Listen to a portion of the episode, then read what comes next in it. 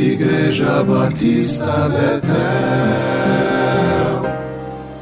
Iluminados pela luz com os raios do alvorecer. Mensagem 21 Então disse Maria: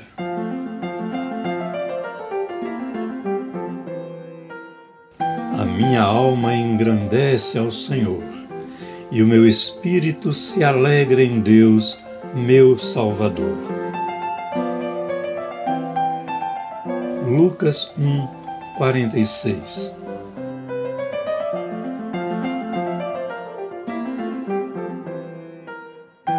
Segundo o Evangelho de Lucas, depois de receber a visita do anjo que lhe predisse o nascimento de Jesus, Maria foi apressadamente visitar Isabel, que estava grávida de João Batista. Ao chegar em sua casa, saudou-a. Ao ouvir a saudação, Isabel sentiu a criança estremecer em seu ventre e ficou cheia do Espírito Santo. E reagiu expressando-se em alta voz através de dois benditos: Bendita és tu entre todas as mulheres e bendito o fruto do seu ventre, dizendo logo a seguir: E de onde me provém que me vinha visitar a mãe do meu Senhor?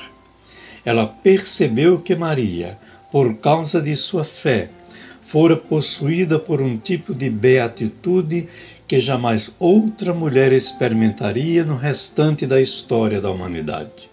Por isso mesmo, bendita entre as mulheres. Foi exatamente depois desta experiência que Lucas, em seu Evangelho, descreveu Maria compondo seu cântico. E ela buscou inspiração não nos autores dos Salmos, todos eles homens, mas numa mulher do passado de seu povo que havia tido uma experiência semelhante à de Isabel, uma mulher chamada Ana. Essa correlação que Maria fez foi maravilhosa. Como Isabel, Ana também foi estéril e viveu um período de tempo de sua vida amargurada de coração. Carregou consigo uma grande tristeza por não poder conceber um filho a fim de alegrar o coração de seu marido Elcana. A Bíblia diz que certo dia, flagrada pelo sacerdote ali, derramando literalmente sua alma ao Senhor, numa sofrida oração, o sacerdote pensou que ela estava embriagada. E então Ana repartiu com ele o seu drama. Compreendendo sua dor, Eli reagiu abençoando-a.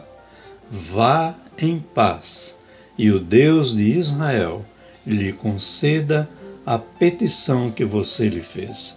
1 Samuel 1, 8. Ao coabitar com seu marido após a bênção do sacerdote, ela engravidou e nasceu Samuel, que seria um grande profeta.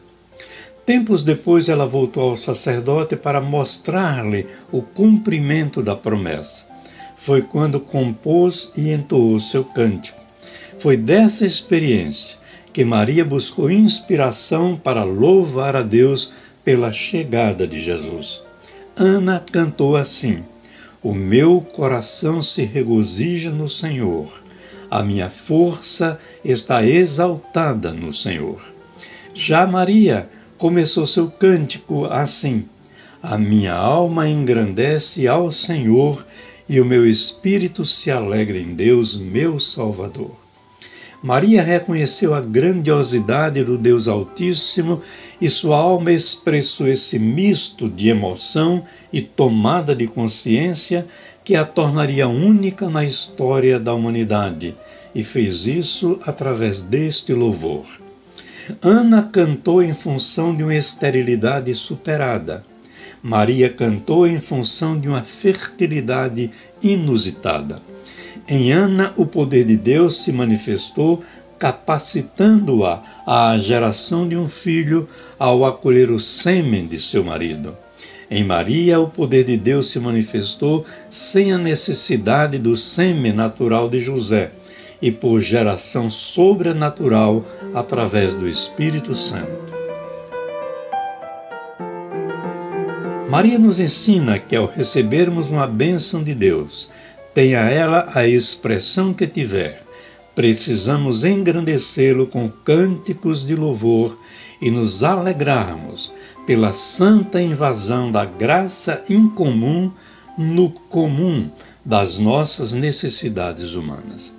Ensina-nos ainda que é assim que nos tornamos canais por meio dos quais a graça de Deus vai passar para também abençoar a outras pessoas. Amém.